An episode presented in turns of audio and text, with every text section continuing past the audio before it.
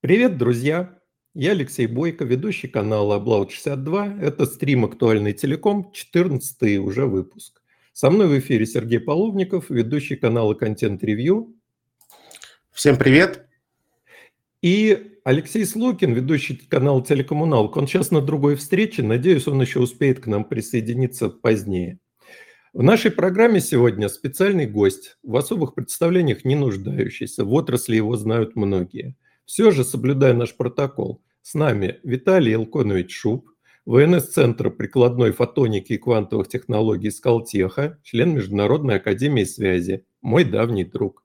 Вчера слушал выступление Виталия Илконовича на конференции «Промышленность-2023. Цифровые технологии», ее коммерсант проводил.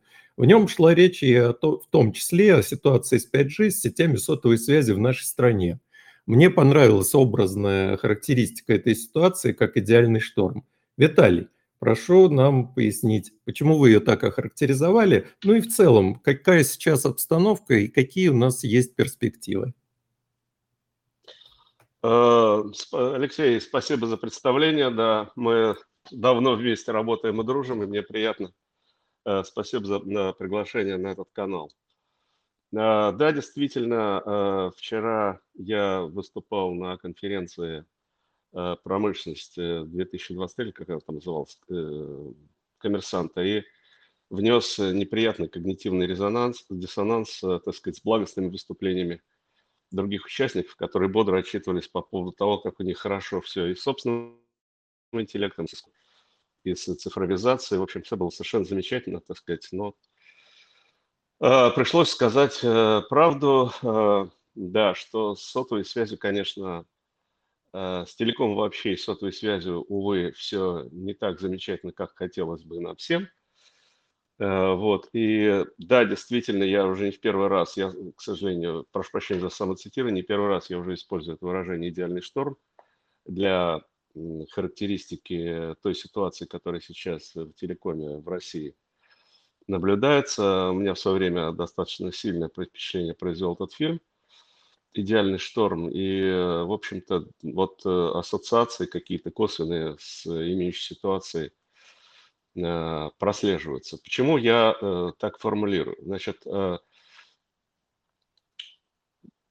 я выдвигаю такое утверждение или такую характеристику не на пустом месте, а в силу того профессионального опыта, который у меня есть, я не хочу выдаваться там в 90-е, в нулевые, и даже где-то в десятые, я говорю о последних там вот буквально там 6-7 годах.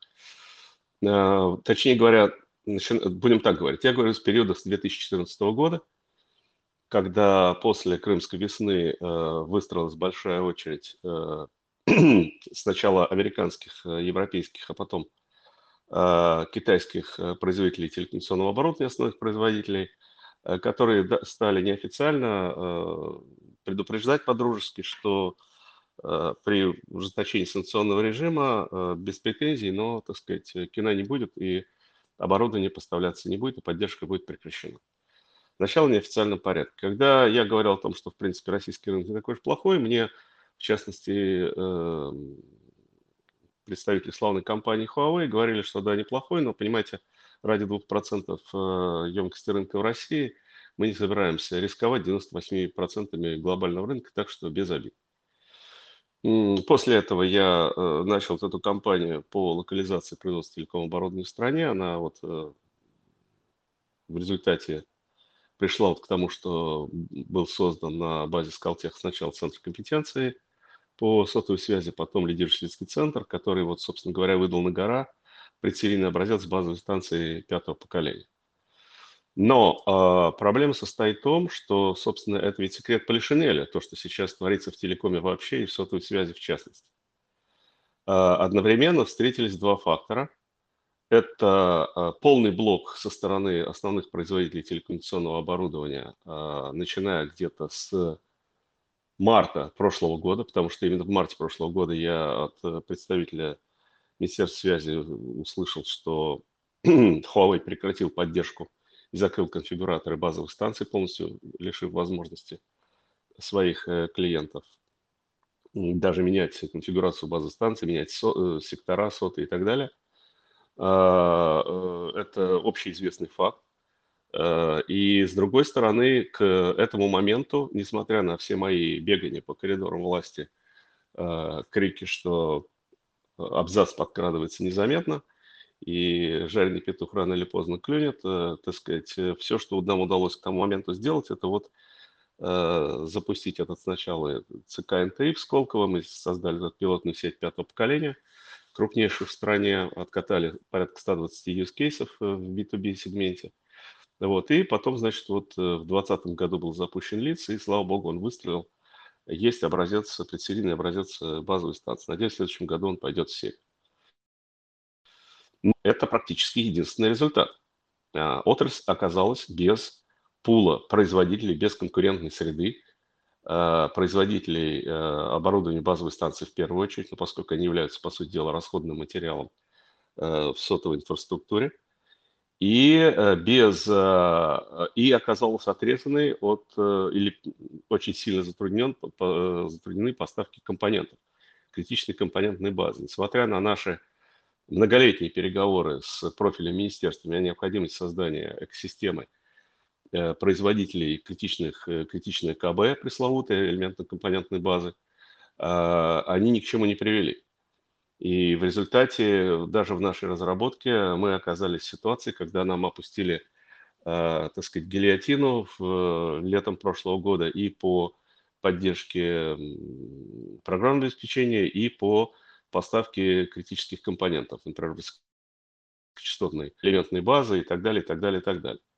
То есть вот это сочетание факторов а, в купе с а, естественным и совершенно рутинным процессом морального физического устаревания базовой станции, необходимости их э, э, регулярной замены, апгрейда и так далее, так далее, вот привело как раз к этой ситуации идеального шторма. Еще один фактор, который, собственно говоря, обеспечил идеальность этого шторма – это полный блок на развитие э, сетей пятого поколения в стране, потому что сейчас у нас де-факто, если мы пойдем по э, частотному диапазону снизу вверх, у нас ситуация с э, возможными частотными присвоениями для а, сетей пятого поколения, она, ну, в общем, достаточно прозрачна и всем хорошо известна. Давайте пойдем снизу вверх по частотной шкале и посмотрим, что у нас происходит. Диапазон 692-764 МГц, а, второй цифровой дивиденд держится РТС. Несмотря на то, что два года назад на спектре РТС сказал, что за 5 миллиардов рублей он готов э, на 20% своих э, телепередатчиков второго мультиплекса, э, которые работают в этом частотном диапазоне, перенастроить комбайнеры, фильтры и сместить частотную сетку в нижележащий диапазон, ничего сделано не было. Мало того, было пролоббировано, насколько я понимаю, решение по заморозке этой ситуации и блокированию этого диапазона для использования в пятом поколении для коврового покрытия. Самый лучший диапазон для коврового покрытия базового в пятом поколении. Этот диапазон до сих пор не открыт, неизвестно, когда будет открыт. А, и радиоголовок на этот диапазон тоже, так сказать, только сейчас вот э, вроде бы начали разрабатываться. Э, диапазон от 800 МГц GSM и GSM и вверх до LTE-шного э, диапазона 2.5, 2.6, это, соответственно, диапазоны 800-900 МГц, 1700 МГц, 2,1 ГГц 3G сейчас реформится в LTE, и 5.2.6 э, эти диапазоны для реформинга в 5G не открыты. То есть происходит очень странный процесс. Э, несмотря на, насколько я, насколько я знаю, может быть, я не прав, отсутствие какой-то вменяемой или внятной регуляторной базы, все операторы сотовой связи, значит, на перегонки браво отчитываются о рефарминге 900 э, диапазона, ну, в первую очередь 1700 и 2.1 ГГц 3G в LTE, но, тем не менее, я не знаю ни одного решения, которое позволило бы э, рефармить эти частоты в пятое поколение. Хотя перед, э, буквально перед всеми известными событиями Э, много операторов под занавес э, купили большое количество базовых станций, провели своп э, под 5G ready, то есть у них уже стоят сейчас многие тысячи базовых станций, которые, формально говоря, должны быть upgradable до пятого поколения в этих частотных диапазонах GSM 3G LTE до пятого поколения. Но тем не менее, насколько я понимаю, никто зеленый свет им не включил, и этот процесс запущен быть не может. Дальше мы идем, значит, диапазон 3,4, 3,8 ГГц жестко э, заблокирован.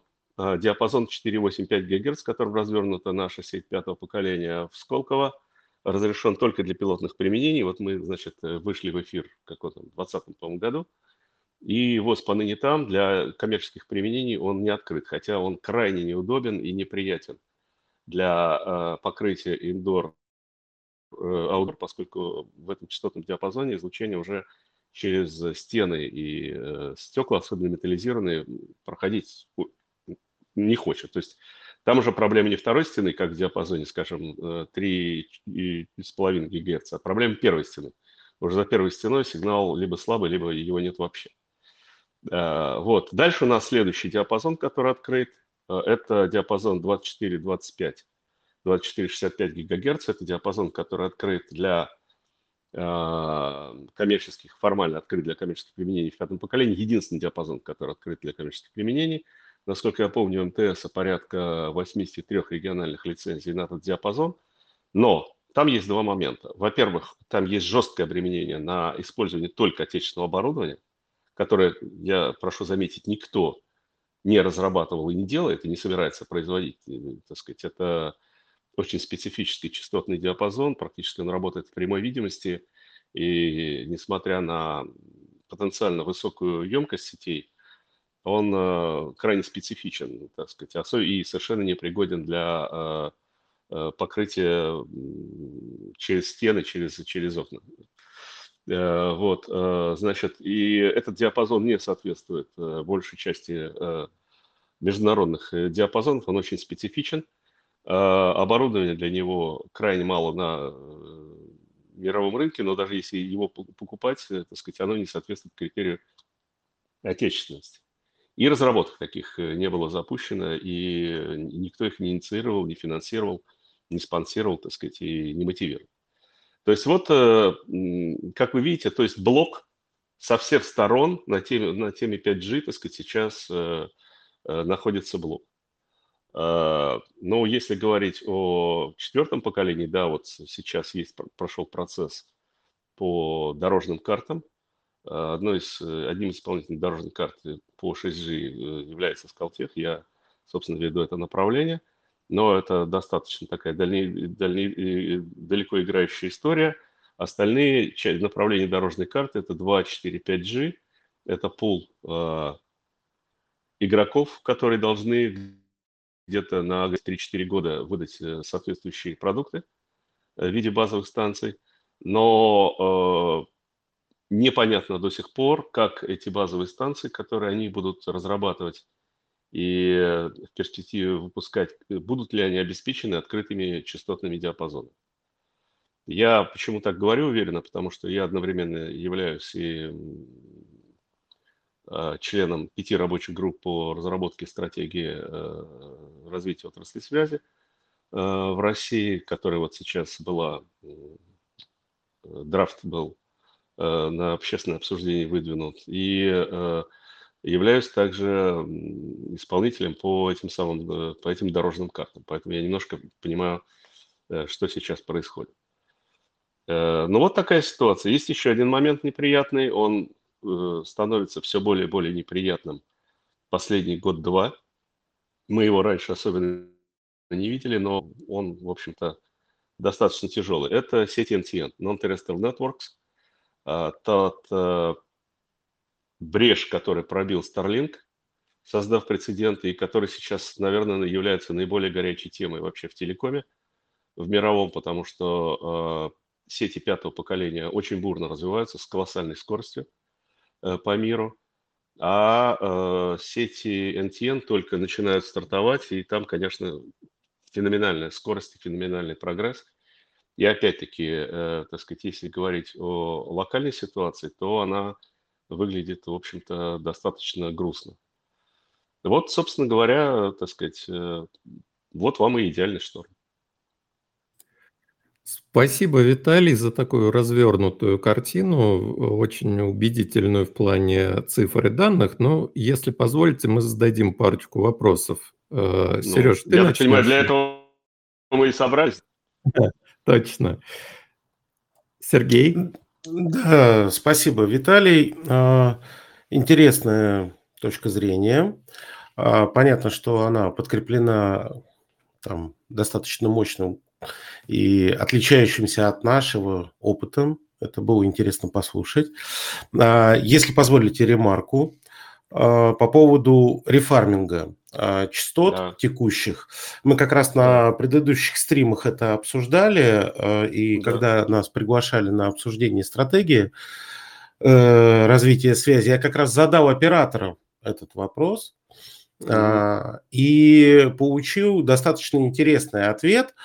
А, понятно, что он там неофициальный и прочее, но суть в том, как я это понял и как я это услышал, mm-hmm. что если они, никто им э, препятствовать не будет, если они захотят сделать рефарминг, опять же, тех частотах, которые есть. Но если они это сделают, то вопрос о выделении новых частот будет закрыт для них. Поэтому они здесь осторожничают, как я понял, что э, между тем, чтобы сейчас рефармить эти частоты 5G и тем, что гипотетически будут э, новые частоты, они выбирают гипотетический вариант. Э, э, не могу оценивать их позицию в этом. То есть мой тейк всегда был, что надо делать рефарминг, делать это, как было сделано в США, где T-Mobile достаточно бодро развил вот именно самую первую свою сеть. Он делал на, на скольки? На 700 или на 600 мегагерцах. Но так или иначе, как бы я всегда топил за рефарминг. Но это так, ремарка, а, то, что слышал, как говорится, я, что слышал, то передал. А вопрос у меня вот какой. А, то есть, понятна проблематика, что идеальный шторм, плохо с оборудованием, напрямую работать не хотят и не будут. Но есть ли какой-то задел у текущих сетей? Вот, например, а, вчера-сегодня обсуждалась э, тема по поводу санпиновских стандартов э, и э, возможности увеличения мощности базовых станций, которые уже установлены. То есть тейк такой, что у нас стандарты от требований к излучению да, достаточно высокие. И если, так скажем, их облегчить, то у операторов получится, появится возможность увеличить э, мощность базовых станций, соответственно, либо там увеличить покрытие, либо увеличить качество сети. Возможно, есть еще какие-то э, способы использовать тот потенциал, который есть, потому что понятно, что количеством базовых станций уже мы никак покрывать не сможем. Вот такой вопрос. Э, вы позволите мне начать сначала, то есть прокомментировать? Разумеется, разумеется, конечно. По поводу рефарминга, значит, ну, то, что вы говорите, честно говоря, звучит чудовищно. А, объясню почему. Ну, я имею в виду, если это правда, что э, если операторам сказали, что если вы сейчас рефармите в пятое поколение, то фиг вам новые частоты. А, это, конечно, дикий совершенно а, месседж, я вообще его не понимаю смысла, тем более, что, честно говоря, а, вы понимаете, что э, это не решение проблемы э, глобально. Что такое рефарминг? Это практически выход, э, ну, если говорить о рефарминге в пятое поколение, это выход в эфир да, радиоголовок э, с New Radio в тех же самых частот, э, частотных номиналах, с сохранением маски сигнала, с обеспечением ЭМСа и так далее, и так далее, и так далее. То есть сеть практически с точки зрения электромагнитного излучения выглядит абсолютно так же, как старая, но при этом в ней появляется New Radio. И что это дает? Э, э, честно сказать, это больше даст маркетинговый эффект. Это даст возможность людям, которые купили телефон с поддержкой, видеть долгожданный э, значок 5G на дисплеях и понять, что они деньги свои потратили не зря. Проблема состоит в том, что технологически и сети 5G, и сети 4G – это сети, которые работают на одном и том же алгоритме FDMA, и спектральная эффективность в пятом поколении не сильно отличается от спектральной эффективности четвертого поколения LTE. То есть э, выход в 5G э, в тех же самых частотных окнах, которые сейчас э, используются для LTE, то есть рефарминг, не может дать значительного прироста в емкости сетей и скоростях передачи.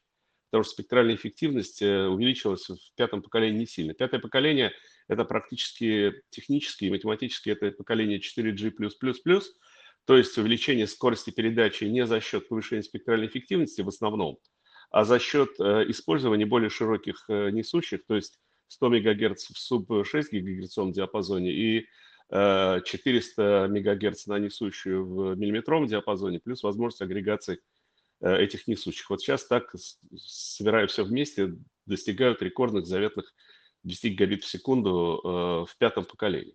Но, тем не менее, так сказать, технологически пятое поколение за счет э, использования, э, использования сетей стендалон может дать колоссальные, так сказать, преимущества перед LTE за э, прорывом в э, корпоративный сектор, то, что мы показали в нашей пилотной сети в Сколково, и, соответственно, э, созданием феномена вот для этой самой индустрии пресловутой 4.0, созданием феномена широкомасштабного использования эффективного э, сетей пятого поколения как унифицированной сверхширокополосной среды беспроводной передачи сигнала для э, огромного количества э, индустриальных, корпоративных и всяких прочих применений.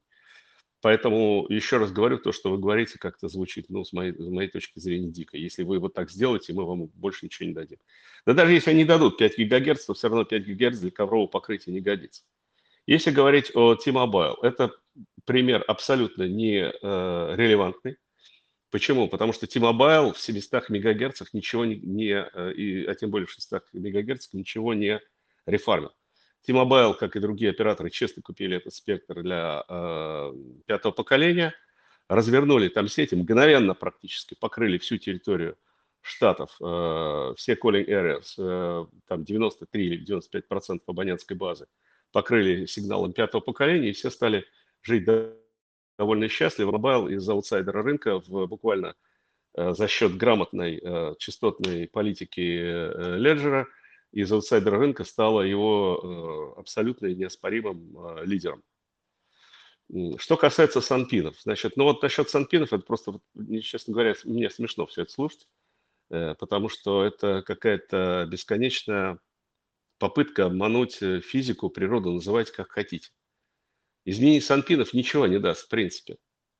Э, потому что э, в сотовой связи покрытие базовой станции определяется не прямым каналом, не даунлинком, не мощностью базовой станции. Вы можете э, там засифонить киловатт, 10 киловатт базовую станцию. Это ничего не изменит. А определяется обратным каналом, слабейшим, то есть излучаемой мощностью смартфона, которая неизменна. Значит, э, ну, предположим, изменится, так сказать, изменится Санпин. Вот я не очень понимаю, так сказать, эту идею.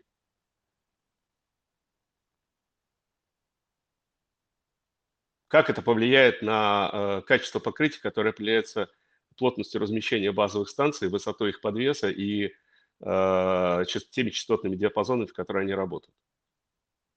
Я сотовой связью занимаюсь с начала с первого поколения с ННТ 450 и АМСа, с э, первой половины 90-х годов. Уже тогда были бесконечные э, борения, э, крики, борьба жильцов с базовыми станциями, что их там жарят им мозги, им зомбируют. Я видел базовую станцию в Екатеринбурге, которая вообще стояла в трехкомнатной квартире на последнем этаже 12 или 16 этажного дома. Базовая станция НМТ, она жарила так, что там киловатт, что там, наверное, просвечивало все это здание насквозь, сверху донизу, так сказать, и еще в подвал излучение уходило. Никто не замечал, никто не жаловался. Все, что касается санпинов, очень темная история. Почему? Потому что, ну, я как, в общем-то, специалист по взаимодействию с излучением с веществом, могу сказать, что формально говоря, если излучение не ионизирующее, то, а, а ионизирующее излучение у нас это рентген, гамма и так далее, да, если мы говорим по электромагнитному спектру. А, ну и ультрафиолет, жесткий ультрафиолет, да, он тоже начинает ионизировать. А, то формально говоря, живые организмы реагировать на высокие плотности мощности э, электромагнитного поля не должны, формально говоря. С другой стороны, известен такой э, феномен, как э, профессиональное заболевание э, персонала мощных радаров, Я просто знаю одну даже жертву лично такого, так, э, такой истории, лимфогранулематоз. Причем это заболевание, оно начинается с достаточно низкочастотного СВЧ-излучения. То есть все-таки какое-то биологическое воздействие, начиная с какого-то порогового значения плотности, мощности излучения в дециметровом и сантиметровом диапазоне, э, так сказать, есть. И это факт неоспоримый, даже это был в Советском Союзе был введен в э, справочники профессиональных заболеваний. То есть, э, понимаете, вот э, мы сейчас в плане санпинов как раз подошли в очередную волну очень тяжелых обсуждений. Мы сейчас вот в нашей дорожной карте по шестому поколению опять и опять влезли, влезаем в эту историю, потому что там расширяются частотные окна уже до субмиллиметров, и опять возникает э, вопрос о безвредности или вредоносности этого излучения. Но там а, крайне сложная ситуация по а, проведению медико-биологических исследований. А, мне лично, ну, у нас э, есть партнер по нашей программе НИР, который ведет вот эту часть э, медико-биологических, медико-биологической безопасности. Э, систем шестого поколения. А, э, они там достаточно интенсивно обсуждают с, э,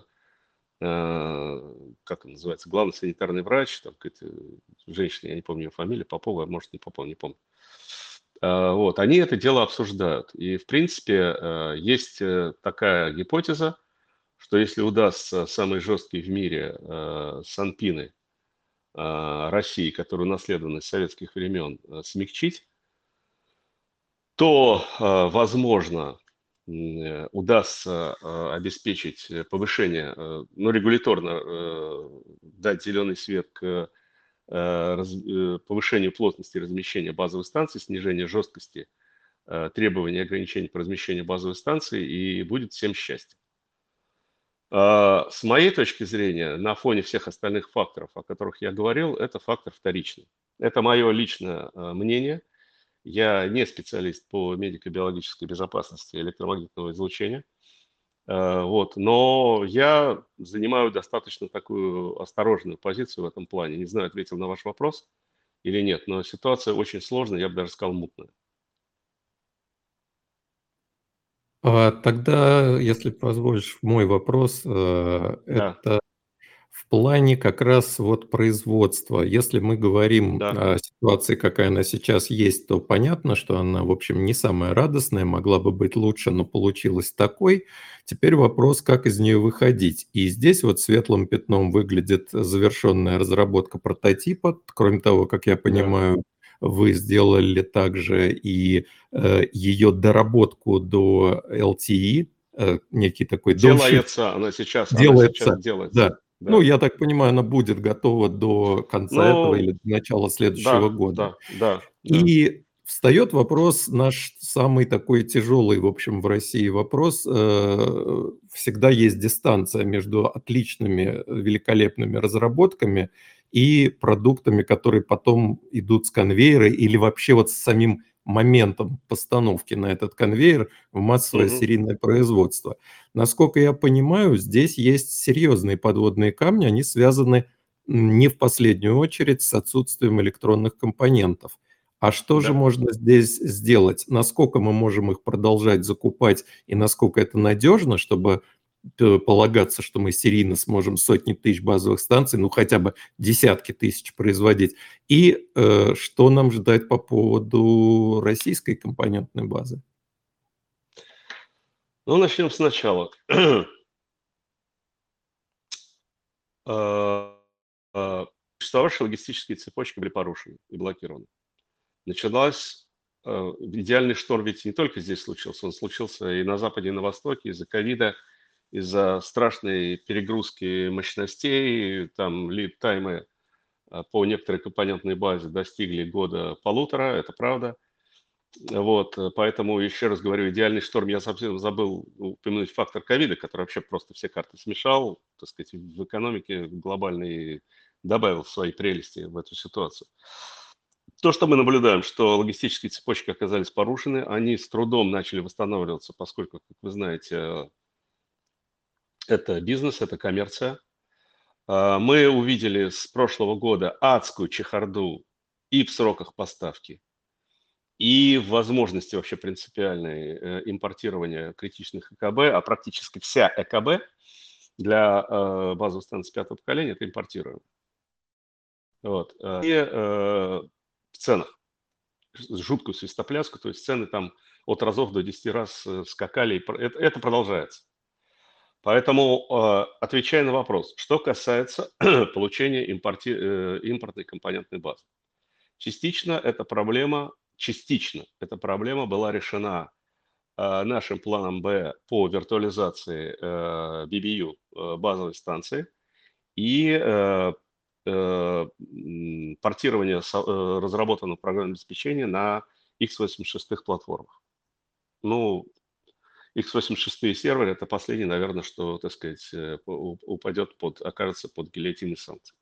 Это общие, общеиндустриальные, общие такие достаточно распространенная компьютерная техника. Но осталась часть, которая касается радиоголовок.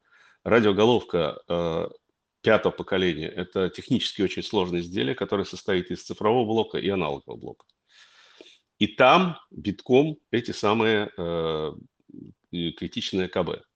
Это касается и быстрой логики, это касается быстрых эм, э, аналоговых компонентов, это касается высокочастотных компонентов, это касается высокомощных высокочастотных компонентов. Э, мы получили по полной программе, так сказать, э, по, по этим компонентам санкционные ограничения. Но эта вся компонентная база санкционная, критичная, и вся надежда на доблестных бизнесменов или логистов – которые при, если и когда эти базовые станции будут поставлены на поток в серию, то есть э, там требуется объемы выпуска до 100 тысяч в год, вот, обеспечит э, подтаскивание э, этой компонентной базы в требуемых объемах по вменяемым ценам. Ну, цены никогда не будут вменяемы, конечно, они всегда будут в разы выше, чем на Западе или на Востоке, но по каким-то ценам, так сказать, обеспечение бесперебойной поставки этих компонентов. Это логистическая проблема. Второй вопрос, который касается локализации производства. А, с 2017 года я с профильными министерствами разговаривал по поводу локализации, этой пресловутой локализации, этого самого пресловутого производства.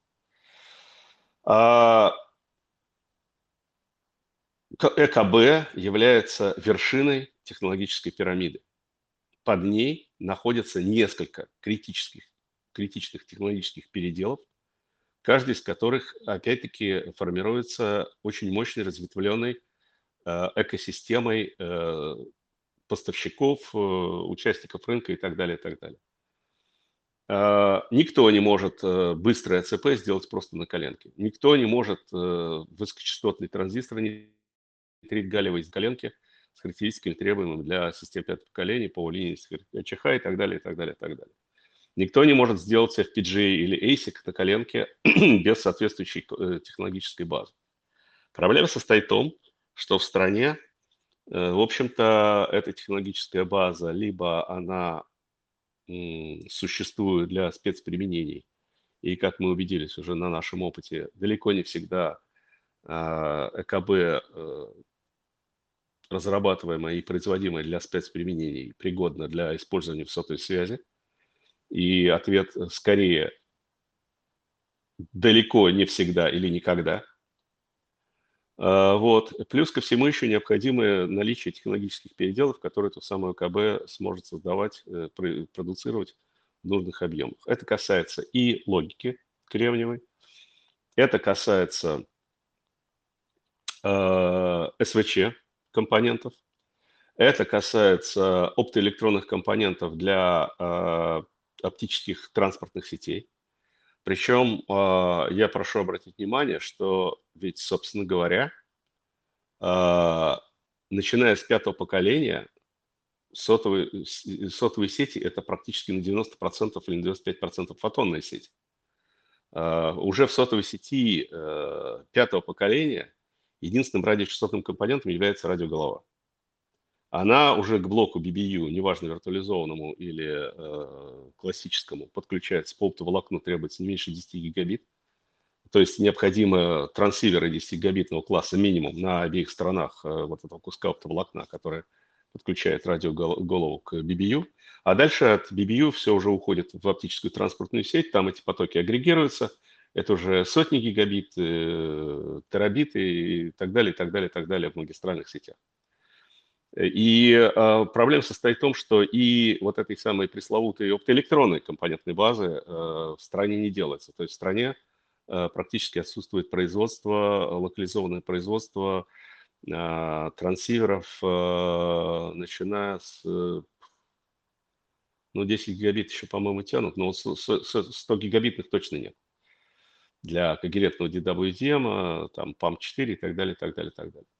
То есть в стране отсутствует э, технологическая база для создания э, необходимой э, номенклатуры э, ЭКБ, необходимой для построения полноценных э, сотовых сетей пятого поколения и выше с радиосегментом и с транспортным оптическим сегментом, и с логическим сегментом тоже, я имею в виду коммутаторы. Э, терабитного класса для пакетные коммутаторы, маршрутизаторы и так далее, и так далее, и так далее. Вот реальная ситуация, где мы сейчас находимся. Выглядит она, в общем, не очень радостно. Мне э, э чуть, так сказать, Какая есть? Да, понятно. Э, меня резанула тема с ценами. Действительно, мы знаем, что попытки производить что-то в России, ну, не попытки, а, в общем, производство в итоге обходятся дороже э, зарубежных аналогов. И причин тому достаточно много, не последняя из которых банальный эффект масштаба, то есть ограниченность локального рынка, и что приводит это, в том числе... Это, к... это, очень плохой, это очень плохой гнилой экскьюз. Вот когда я вот про это слышу, мне, честно говоря, вот это, это замечательный, так сказать, э, аргумент, э, э, аргумент ничего не делать. Честно могу сказать. Вот когда я слышу про... Я, так сказать, все про экономию масштаба, в общем-то, знаю, поскольку сам в этой самой экономии масштаба всю жизнь работаю. Но, с другой стороны, я работал и э, в предыдущем, так сказать, цикле, который, в общем-то, обладал хоть и достаточно кривоватым, но, тем не менее, полно, полным технологическими переделами. А, ведь, э, с одной стороны, да, существует экономия масштаба, но, с другой стороны, э, и производство этой самой пресловутой ЭКБ, оно тоже, тоже масштабируемо. А, да, есть производство, а, есть производство, которое сложно масштабировать. Ну, например, а, вот производство сейчас э, процессоров, насколько я помню, раньше ценник был разовый миллиард долларов у Intel, сейчас, по-моему, 10 миллиардов долларов. Ну, инфляция плюс э, повышение норм, техпроцесса. Э, норм техпроцесса. Но а, существует огромное количество технологических процессов, которые Э, могут масштабироваться вниз без э, фатального повышения себестоимости. Просто в качестве примера. Э, мои любимые, моя любимая автоэлектроника. Эпитексиальные, гетеропитексиальные структуры там, класса 3B5, алюминий, галлий, ля-ля-ля-ля-ля-ля-ля и так далее. Фосфид Индии и так далее, и так далее, и так далее. А, их же никто не делает миллиардами. Стоят кастрюли молекулярно-лучевой эпитаксии, которые, так сказать, э, определенное количество пластин э, растят, и дальше сколько этих пластин нужно, э, столько люди и делают. Я сам видел, сам разговаривал с людьми, которые такими производствами достаточно компактными обладают, и они по нормальной себестоимости гонят там лазерные диоды накачки, там еще ряд компонентов, имея достаточно скромный э, и компактный технологический парк.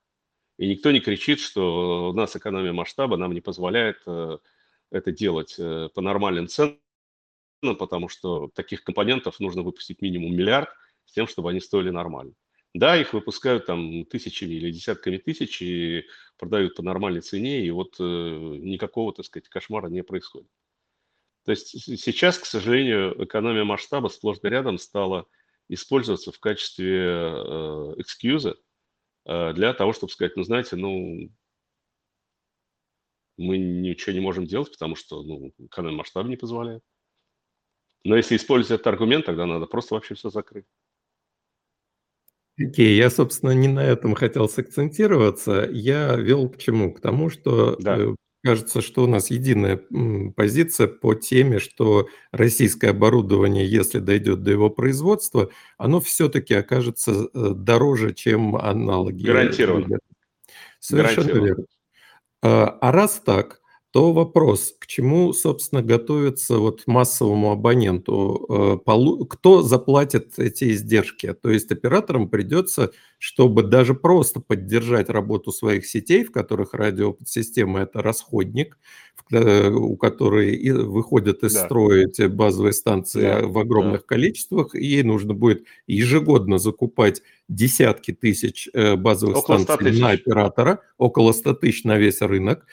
Да. Если они все окажутся дороже, то кто заплатит эти новые вот, превышения относительно прежних расходов?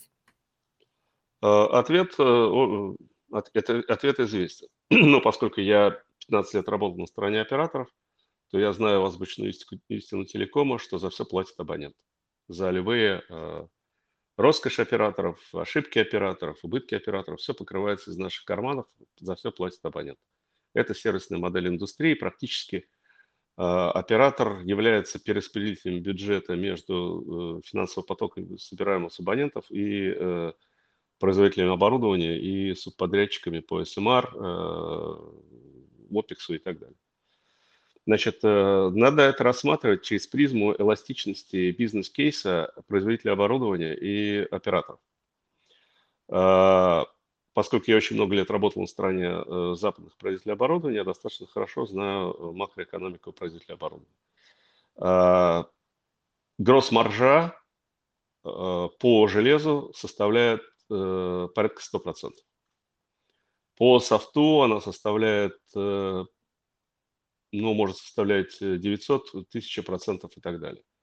То есть у производителей железа и софта существует определенная эластичность, которая в значительной степени упирается в ходе тендерных торгов, но тем не менее э, э, эластичность э, цены на оборудование и на софт не бесконечна, и возможности торга не бесконечны.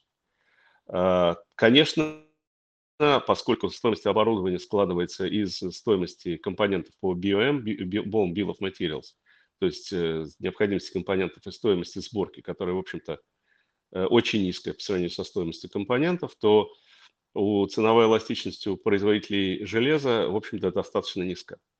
У производителей софта она очень, э, очень высока, потому что у софта нет себестоимости, и софт, как правило, про- продается по, ну, с, огромной, так сказать, маржой. Собственно, поэтому вся отрасль движется в направлении э, виртуализации, потому что именно э, увеличение доли э, софта в цене э, оборудования э, и обеспечивает производителю оборудования э, требуемую маржинальность, удержание маржинальности на минимальном, так сказать, э, позволяемом акционерам уровне. Э, Маржинальность, гросс-маржинальность операторов в настоящее время, насколько я помню, сотовой связи составляет порядка 40-45%, от 40 до 50%. То есть весь вопрос в том, как перераспределиться, как в условиях олигополии э, операторы перераспределят э, издержки дополнительные в логисти- логистической цепочке между производителями оборудования, компонентов и, э, собственно говоря, маржой са- самих операторов. Э, э, Олигополия существующая не позволяет э, повышать цены. За этим следит ФАС, но самое главное, что в условиях жесткой олигополии, которая сейчас сложилась, сложилась во многих рынках, в том числе и России, у операторов практически при всем их желании задирать цены резко связаны руки, потому что любое резкое повышение односторонних цен тарифов а- автоматически начинает приводить к снижению э, лояльности абонентов и перед- оттоку абонентов а, в сторону операторов, которые эти тарифы еще не подняли. Поэтому, скорее всего, скорее всего, а, с учетом того, что стоимость оборудования в общем э, списке, так сказать, издержек или общей сумме издержек оператора составляет, ну, я бы эксперт сказал порядка 25%, ну или что-то около этого, то повышение э, стоимости таких компонентов, как базовые станции, э, по цепочке должно привести к снижению маржинальности операторов. Ну, экспертно говоря, вот я никогда эти расчеты не, не занимался ими, но я думаю, что сдерж... Э, э, по марже это удар... может ударить процентов там на 10. Это очень много для... и абсолютно неприемлемо для акционеров, потому что они тут же начинают э, кричать на топ-менеджеров, где наши деньги, мерзавцы, отрывать топ-менеджменту голову. А, вот. Но тем не менее, так сказать, абсорбировать этот дополнительный кост, да, вот вся эта логистическая цепочка ЭКБ, производителя оборудования, оператор, абонент, а, теоретически может. Другое дело, что а, регуляторные органы, скорее всего, и я так понимаю, этот процесс уже пошел, а, позволят операторам более-менее э, консолидированно начать повышение тарифов с тем, чтобы э, как-то э, дать им возможность сохранить их гросс-маржинальность. Да, это почти наверняка. Ну и, собственно, а какие еще варианты? Да, э, поэтому, скорее всего, э, тарифы будут расти.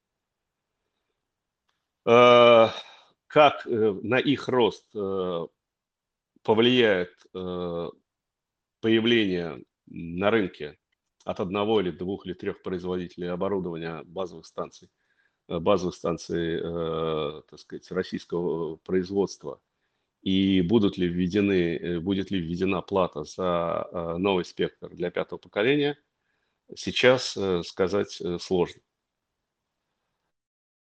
А, стоение ARPU в долларовом выражении, да, для тех операторов, которые котируются на международных рынках, на международных биржах, там ситуация, конечно, кошмарная. Э, потому что долларовая финансовая отчетность э, из-за резкого э, падения курса рубля выглядит кошмарно совершенно. Но это уже, извините, их проблемы, так сказать, мы на них повлиять никак не можем. Да, ситуация понятна, она может быть и не радостная, но что имеем, то имеем. Э, Виталий, спасибо огромное за э, вот все, все то, что так подробно, разжеванно и убедительно с цифрами представлено. Очень интересно, я думаю, было послушать тем, кто слушает, и тем, кто будет слушать в записи. Спасибо еще раз за то, что согласился к нам прийти и все это нам рассказать. что. Благодарю. Спасибо. Да, спасибо, спасибо большое. А, Счастливо. Я всего доброго, спасибо. Так, у нас есть, э, значит, Сергей Кузиков хочет сказать. Сергей, вы готовы что-то произнести, да? Я вам подключил микрофон. Алексей, спасибо. Замечательная профессиональная площадка и за возможность задать вопрос Виталию. Виталий, вот как-то не складывается ваш оптимизм по поводу NTN-сетей – ну, гибридных э, наземных орбитальных систем с пониманием того, что все упирается в ограничение аплинг канала, что высотная базовая станция должна иметь э, оптику в сеть. Как орбитальный ретранслятор, летающий, запитанный по радиоканалу, может в этом помочь? Откуда корни вашего оптимизма? Расскажите. Э, я не выражал... Э, меня слышно, видно, нет? Вас Алло? Слышно, не видно. Очень да, да, слышно. все слышно, да. А Сергей Кузиков, выключите микрофон, чтобы не было помех. Вы знаете, вы задали очень... Э, ну, есть такой принцип, не бывает глупых вопросов, бывают ответы. И вопросы очень по делу и правильные совершенно. Поскольку я, начиная с ДК по шестому поколению, активно занимаюсь э, вопросами NTN, и теперь NTN, сеть NTN у нас в двух дорожных картах, и по э, высокотехнологическому направлению перспективной мобильной системы, и по дорожной карте перспективной космической системы, и там, и там есть NTN, я могу достаточно с цифрами, если ведущий позволит, могу с цифрами, так сказать, это все объяснить. Как, господа да, у нас пока, пока время есть, так что очень интересно будет послушать. Хорошо. Итак, первый проект, в котором я принимал участие по NTN, это был Iridium, когда мы работали в Мотороле с Алексеем.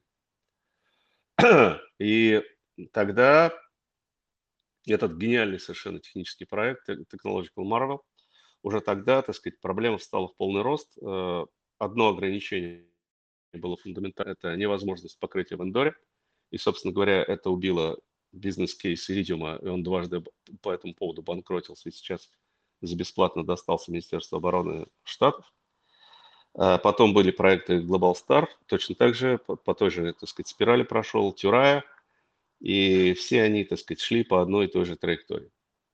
А, излучаемая мощность э, для наземного терминала, э, для сети Iridium 7,5 Вт. Вот только сегодня у меня было профессиональное обсуждение на эту тему. Мне люди привели конкретные данные, освежили в память 7,5 Вт излучаемая мощность для э, абонентского терминала Iridium. Это, соответственно, в 10 раз практически излучаемой мощности для стандартного смартфона, который мы сейчас пользуемся. Тем не менее, спутники Iridium сигнал тут пикапят, если с открытой местности э, в прямой видимости спутника, и все работает нормально. Энергетика с э, сетей NTN, э, мощностной бюджет и SNR, которые в сетях, в сетях NTN, действительно определяются точно так же, как в любой сотовой сети, излучаемой мощностью – абонентского терминала, а не вовсе не мощностью транспондера э, на борту спутника. И э, она очень тяжелая и плохая, потому что смартфоны с излучаемой мощностью больше 1 ватта из-за этих пресловутых санпинов, поскольку большая часть людей сотовые телефоны держат около головы, никогда не позволят делать. Плюс ко всему еще батареи очень быстро будут садиться, и долго, так сказать, по такому телефону не проговоришь. Что сейчас происходит в плане в сетях NTN? Во-первых, Starlink э, собирается пикапить, э, уже подписал соглашение, версия 2 Starlink, скорее всего, будет э, брать э, сигналы телефонов э, T-Mobile. А китайцы сделали самый хитрый финт. Они встроили тихой сапой в спутники э, геопозиционирования Beidou 3 встроили незадокументированную возможность, а именно пикап сигналов с э, сотовых телефонов. И вот вышел Huawei Mate 60 Pro, который умеет не только смс э, через эти спутники Beidou 3 э, отправлять, но даже позволит обеспечить голосовые сообщения. В 2006 году, когда я работал в АФК-системе, мы провели первые симуляции возможности пикапа сигналов туда и обратно с орбиты – и к нашему величайшему удивлению выяснилось, что э, при использовании низкочастотных диапазонов, на 700 МГц в частности, э, можно даже обеспечить э, прием сигнала э, с орбиты на абонентский терминал в Индоре. Э, то есть пробить крышу э, с орбиты, так сказать, при нормальной мощности. То есть все не так плохо. Из-за изменяющихся прецедентов. Сейчас на орбите летает первый огромный автобус. Это спутник Blue Walker 3 компания ST Mobile. А, самый тяжелый, насколько я знаю, телекоммуникационный спутник а, с э, афаром, фазированной решеткой, антенны 8 э, на 8 метров, 64 квадратных метра. Он обеспечил, и уже эти тесты были проведены, он обеспечил пикап Э, сигнала обычного немодернизированного сотового телефона наземного. Э, в, насколько я помню, у него три класса трансиверов на борту. Это, если мне память не изменяет, стандартные диапазоны LTE. Это 800-900 МГц, насколько я помню, это 1800 и 2100 или 2,5 ГГц. Ну, что-то в этом районе. То есть стандартные совершенно сотовые частоты. То есть показано в натурном прямом эксперименте, что физически возможно э, прием сигнала сотового телефона с Земли на орбиту. Но речь идет сейчас об орбитах э, порядка 500 километров, ну, 400 километров, и все работает. Цена, э, конечно, вопрос, благодаря чему это все работает, это, конечно, тяжело, дорого. Спутники тяжелые, с огромными антеннами, дорогие.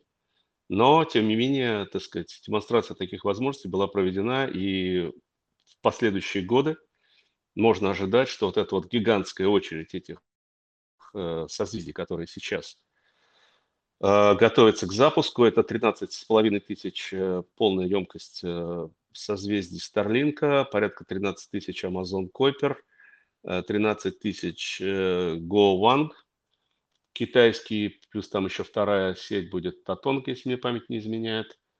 А, вот э, проект Iris 2 Евросоюза, потом, возможно, индусы подтянутся. Ну, в общем, короче говоря, сейчас емкость э, сотовых сетей для покрытия э, тех регионов, которые являются стратегически важными и которые не могут экономически быть покрыты сотовой связью, эта задача будет технически решена в ближайшие десятилетия.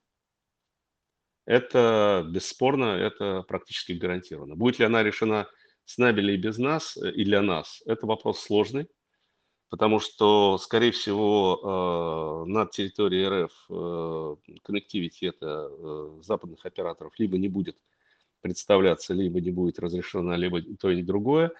А те проекты NTN, которыми и мы занимаемся, занимаются наши партнеры вот по этому пулу, они пока находятся ну, в такой достаточно э, первоначальной фазе, я бы так сказал. Там есть масса проблем, связанных и с самими космическими аппараторами, и с, возможно, с возможностью их пакетного запуска, поскольку нужно запускать там по 40, 50, 60 штук за раз. Э, с компонентной базой, опять-таки, для этих Э, аппаратов, она там очень специфическая, очень критическая, очень такая непростая. Вот. Но, тем не менее, резюмируя, можно сказать, что Proof of Concept э, осуществлен, причем не одной компанией, а несколькими. Все худо-бедно работает, а в дальнейшем будет работать еще лучше. Я не знаю, ответил я на вопрос, но я постарался дать некий, так сказать, скоп э, вот это все ситуации. Да, э, Сергей, вы что-то хотите еще сказать, или мы на этом тему заканчиваем? Нет, нет, нет, вот мы только при, при, при, к ней поступились. Так, вот, так, у нас не так много времени, мы уже час разговариваем, так что, пожалуйста, очень коротко. Четко обрисовали, да, действительно, э, можно получить смс, можно отправить смс на орбиту, можно голос, голосовой звонок совершить но это никоим образом не 5G покрытие. Да, можно этими орбитальными группировками покрыть территории с низкой плотностью абонентов для тех же отправки СМС, для тех же голосовых звонков по конским там, космическим тарифам, которые близко не лежат э, к рентабельности коммерческой окупаемости. Вы прописали в стратегию путь в никуда, в этот идеальный шторм – при этом там не прописано даже взгляд в сторону, в более эффективные технологии. Между орбитой и между наземными технологиями находятся более эффективные технологии подъема базовых станций в 300 раз выше, чем вышка, в 300 раз ниже, чем э, орбитальный летающий радиоретранслятор. Только мы поднимаем базовую станцию с оптоволокном для раздачи настоящего 5G. Mm.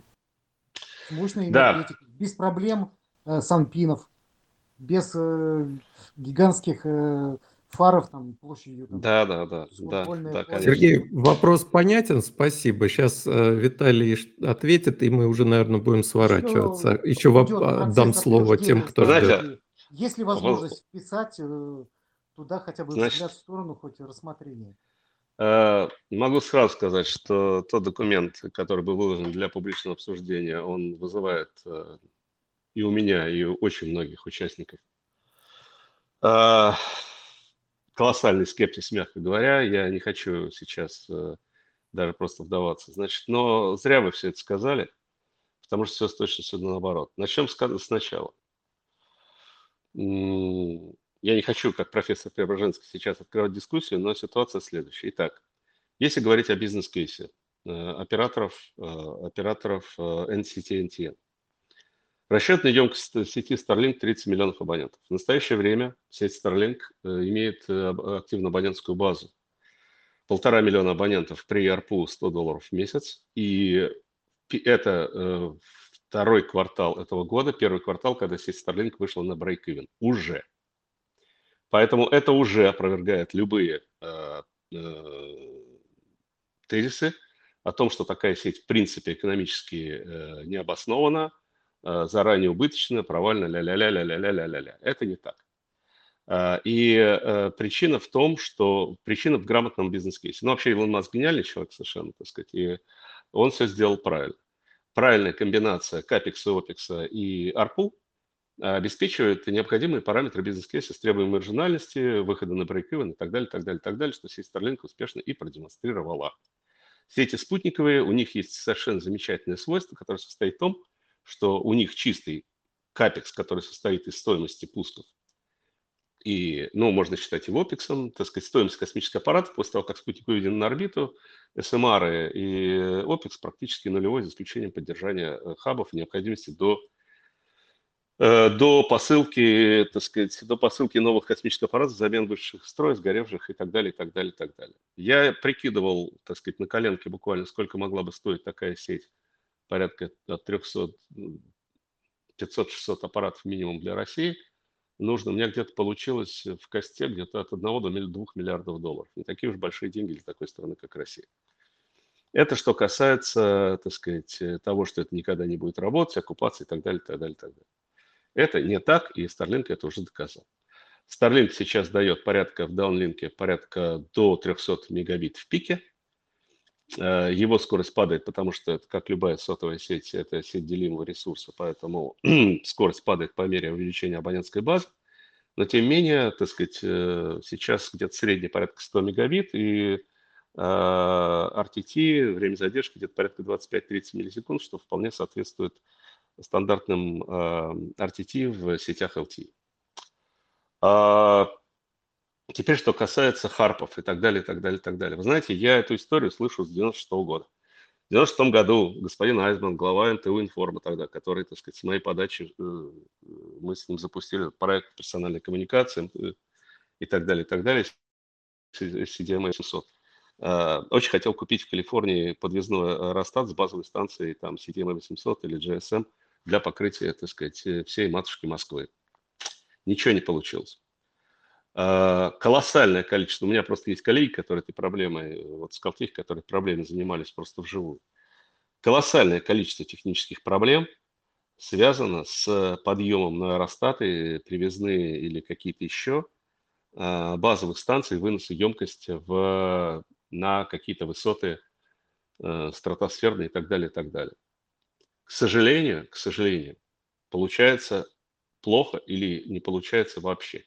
Технически это возможно, но как э, огромное количество э, красивых технических идей, которые вполне могут быть реализованы в разовом эксперименте и в разовом исполнении, об операторскую практику, бизнес-практику оператор, э, сотовых операторов, это все идеи разбивают дребезги. Может быть, сейчас при очередном миллион первом подходе к снаряду кто-то и сумеет, сумеет найти какое-то оптимальное техническое решение, потому что в технологии физики э, никогда не говори никогда. Если это не, за, не, не запрещено, это разрешено. Черт его знает. Может быть, кто-то когда-то и сможет э, поднять базовую станцию на какую-то приемлемую высоту, обеспечить ее стабильное Э, позиционирование на этой высоте со стабильным покрытием, с передачей сигнала по оптоволокну и, соответственно, питания по какому-то силовому кабелю, хотя технически очень сложно. Но пока ни у кого это толком э, не получилось. Что касается стратегии, того документа, стратегии э, развития отрасли связи, о которой сегодня говорилось, я еще раз прошу обратить внимание. То, что получилось 65 страниц и выложено на обсуждение – очень в малой степени соответствует вкладу и тому, что было туда заложено а, многочисленными этим экспертным сообществом из 300 плюс экспертов, в числе которых ходил я, и э, я могу сказать, что меня этот документ, если сказать, что он меня разочаровал, ну, и меня, и моих коллег, всех, кого я знаю практически, это не сказать ничего. Это я могу отослать к второй, статье, второй э, части статьи Муртазина на Mobile Review, он достаточно хорошо и грамотно там резюмировал и практически, наверное, выложил, высказал мнение ну, экспертного сообщества по поводу этой стратегии. Но эта стратегия, это, резюмируя в двух словах, можно сказать, что это комбинация благостного рассказа про то, как сейчас все ничего и будет дальше ничего, а дальше каким-то образом произойдет чудо, и мы окажемся каким-то чудом в пятом поколении, потом в шестом поколении, и с сетями NTN и так далее, и так далее. Причем ни слова не сказано про то, каким образом эти чудеса будут достигнуты. Э, Виталий, это, наверное, на этом да. давайте завершать, потому что мы за лимит времени вышли, а я еще вот хотел бы Антону дать слово, он, у него да. тоже что-то э, сказать хочет. Антон, а я вас подключил, зеленую кнопочку внизу нажмите. Да, а, здравствуйте. А, Виталий, добрый спасибо вечер. большое. Э, добрый вечер, да. Спасибо большое за очень интересные мнения, особенно вот э, с последними комментариями абсолютно согласен по э, стратегии развития связи. Там просто абсолютно не учитываются направлении, куда сейчас связь развивается, например, в тех частях, как, например, там операторский сегмент интернета вещей и все, что с этим связано. Поэтому действительно здесь я с вами абсолютно согласен. Спасибо за экскурс в частотную часть. Вот. Однако по поводу экономики, э, вот, э, тут э, вы сказали так, такие вещи, как бы, которые ну, немножко очень странные. Вы сказали, что значит, у железячных вендоров Э, если мы говорим там про переход на Open Run там, и на все, что с этим связано, там gross margin составляет там 100%, вот, у софтверных вендоров 800%. А, вот. Да. Margin не может быть больше 100%, потому что margin это, ну, по формуле, это выручка минус э, расходы, вот, поделен на margin можно на 100%. Вот. И вторая часть еще, извините за такой экскурс, а, значит, э, вы сказали, опять же, что у производителей софта нет, э, ну, по сути дела, расходов, затрат. Вот. Нет. К сожалению, у производителей софта есть затраты, они просто несутся в первый момент, а дальше они еще экстраполируются на поддержку и развитие. Поэтому тоже, как бы, к сожалению, у них не может быть стопроцентной, как бы, даже близко гросс-маржи. Спасибо. Э, да, два комментария. Э, не совсем правильно меня поняли. Когда я имел в виду gross marginality, я имел в виду, ну, точнее говоря так, я имел в виду ценовую эластичность. Э, оператор, производитель оборудования не может падать, по, моему, по моей собственной практике, по железу, не может падать ниже 50% по цене, Э, производитель софта не может падать э, по цене ниже 90% э, по скидке. Это по бизнес-практике. Теперь, что касается, теперь, что касается вопросов, связанных с вот, маржинальностью и всем прочим, и э, э, софтом. Значит, э, я говорил не о том, что у софта нет цены я говорил о том, что у, у, у софта нет э, цены производства. Э, репликация единицы оборудования, железа, это технологический процесс, который требует э, компонентов, э, стоимости сборки и так далее.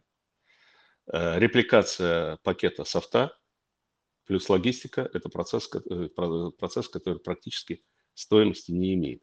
Именно поэтому, да, у софта есть кост, который может быть совершенно огромный, который связан со стоимостью разработки, отладки, э, маркетинга и так далее, и так далее. Но софт по определению э, не имеет себестоимости производства. Именно это обеспечивает гораздо более высокую, высокую ценовую эластичность либо производителей только софта, либо обеспечивать дополнительную ценовую эластичность, когда поставляется то, что называется программно-аппаратными комплексами. Это, ну, простейший пример – это телекоммуникационное оборудование, где есть э, э, железные части, есть часть программного обеспечения, и э, это дает дополнительную, вот эта часть программного обеспечения, в отличие от железа, дает дополнительную ценовую эластичность в процессе торгов и продажи оборудования. Это можете мне поверить как э, человеку, который очень много лет проработал на стороне производителя оборудования. Спасибо, да. Ну, просто надо как бы в терминологиях более... Окей, тут, наверное, окей. четко я, говорить. Вот, я, а, просто про... Я принимаю критику. Enterprise, я принимаю критику.